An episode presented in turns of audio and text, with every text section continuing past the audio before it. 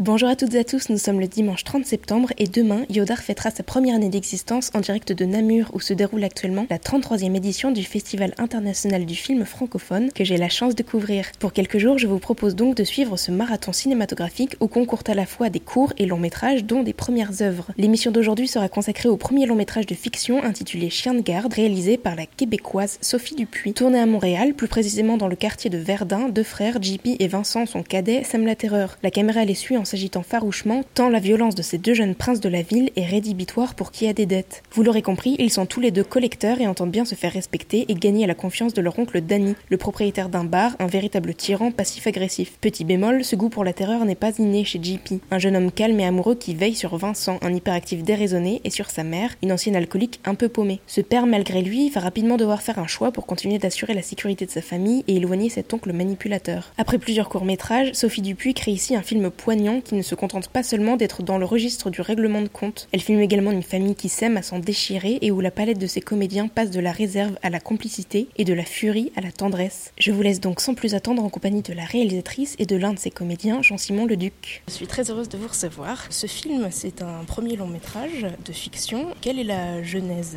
de ce projet? Euh, En fait, moi, j'ai, euh, je suis enfant unique. Puis je suis vraiment intéressée par les relations frères-sœurs, les relations fraternelles. Je trouve que c'est quelque chose de très euh, riche, on peut euh, scénaristiquement parlant, c'est vraiment intéressant ce genre de relation-là. Amour euh, inconditionnel, à quel point on laisse aussi passer des choses par amour pour sa famille, puis les, liens familiaux très serrés. Puis donc la famille revient beaucoup aussi dans mes, dans, dans la plupart de mes films et relation avec la mère aussi, tout ça. Et à un moment donné, j'avais entendu une histoire d'une d'une mère en fait qui apprenait que son son fils était et qui entrait jamais, euh, qui, qui, qui, lui parlait jamais de, de ça et qui a vraiment fermé les yeux sur cette réalité-là pour, j'imagine, jamais entrer en confrontation avec son fils ou pour changer leur dynamique euh, relationnelle. Et euh, ça m'avait intéressé, cette espèce de capacité à fermer les yeux comme ça. le déni aussi fort. Puis, donc, à la base, c'était vraiment ces deux intentions-là. Puis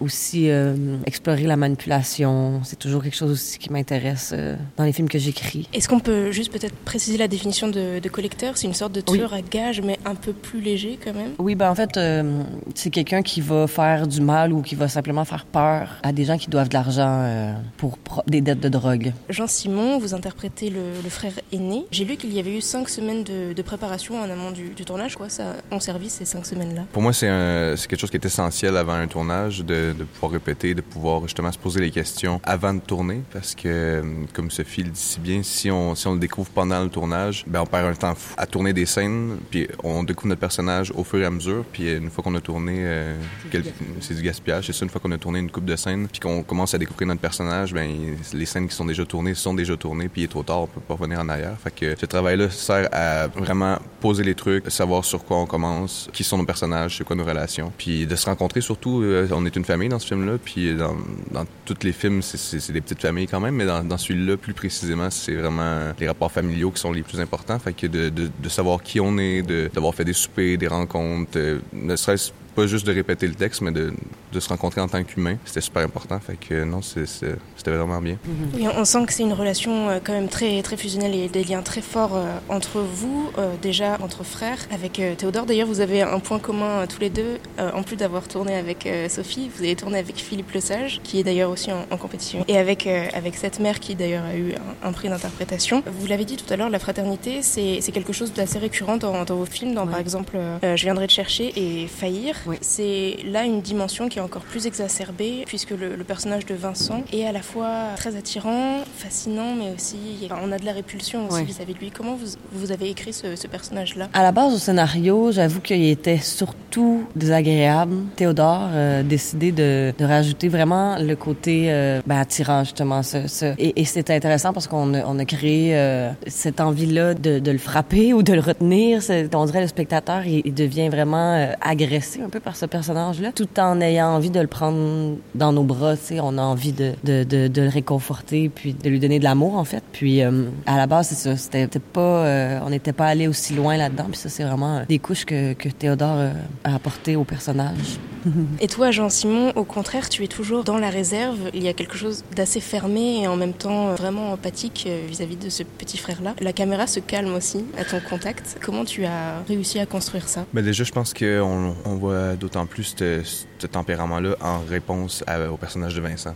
Ça, a l'air encore plus euh, calme et posé parce que c'est quand même... JP, c'est une, personne quand même qui est dans l'action. euh, mais, oui, en effet, ce, travail-là s'est fait dans... Euh, je, je, sais pas, je pense que c'est plus dans les yeux que ça se passe que dans les dialogues. Fait que c'était dans le regard, dans la façon que je regarde ma mère, la façon que je regarde ma copine, la façon que, que je suis avec mon frère. C'est vraiment dans, dans les avertissements, c'est ça, je pense que ça passe plus dans le regard que, que dans la parole. Puis avec Vincent, de toute façon, ce personnage-là, le raisonner rationnellement avec des mots, ça fonctionne pas. Mm. Fait que, tu sais, euh, c'est ça. C'est avec l'attitude puis un regard. Puis aussi, comment qu'on avait travaillé, c'est que moi, j'avais dit à Théodore qu'il était comme, qu'il fallait qu'il aborde le personnage comme s'il était un enfant. Et aux autres, à, Jean-Simon et à Maude, l'autre comédienne qui joue la mère, euh, il fallait qu'il le traite comme, un peu comme un enfant. Donc, les enfants, c'est pas, c'est pas raisonné, ça, vit les, leur impulsion sur le moment, puis c'est eux qui, qui donnent le ton, là, souvent. Les enfants, s'ils n'ont pas une bonne journée, on va tous passer une mauvaise journée. Et si tout va bien, tout est léger, euh, ça va être super. Fait que c'était, c'était ça aussi qui, qui était beaucoup euh,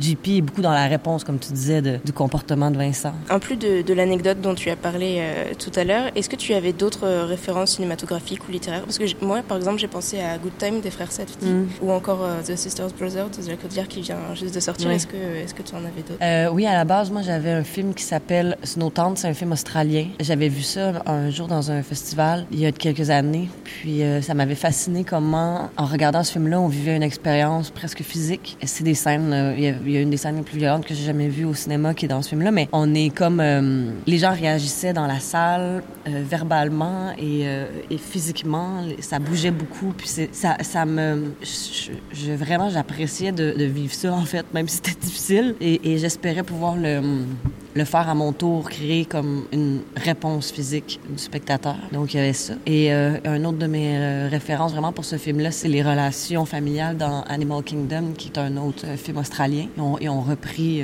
ils ont fait une série sur Netflix, mais à base, c'est vraiment le film, c'est une mère avec ses fils.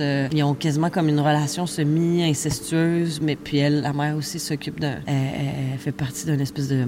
pas clair, mais d'organisation ben, criminelle. Puis ces gars embarquent là-dedans avec elle, puis tout ça.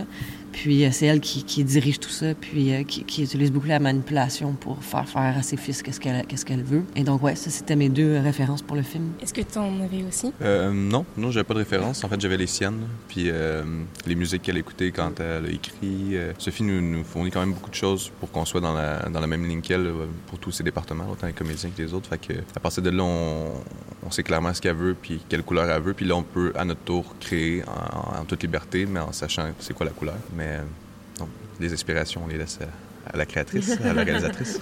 merci beaucoup. Oui, merci à toi. Avant de conclure cette émission, je vous fais part des recommandations de mes deux invités que je remercie encore une fois. Passez une bonne fin de week-end et à demain pour un nouveau podcast. Bonjour Yodar, je suis Sophie Dupuis et aujourd'hui je vais vous proposer euh, une trilogie de livres qui s'appelle euh, La bête à sa mère. Deuxième, euh, le deuxième tome c'est la, la, bête et sa cage. Et troisième c'est Abattre la bête que j'ai pas encore lu, mais c'est David Goudreau qui est un Québécois qui est à la base un travailleur un travailleur social ou un éducateur, je suis pas certaine, auprès des, des jeunes à problème. Et il a écrit en s'inspirant de ce que connu chez ces jeunes là c'est vraiment intéressant le personnage qu'il a créé euh, et, et, et, sa perception sur le monde. C'est vraiment intéressant d'avoir accès à ça euh, de cette manière-là. C'est superbement écrit, c'est drôle, euh, tout en étant un peu euh, trash par moment. Euh, et David Goudreau, en plus, c'est quelqu'un qui écrit aussi de la poésie et qui est un slammer aussi au Québec. C'est vraiment un, un, un, artiste multidisciplinaire dont on entend de plus en plus parler au Québec. Donc, allez, allez lire ça.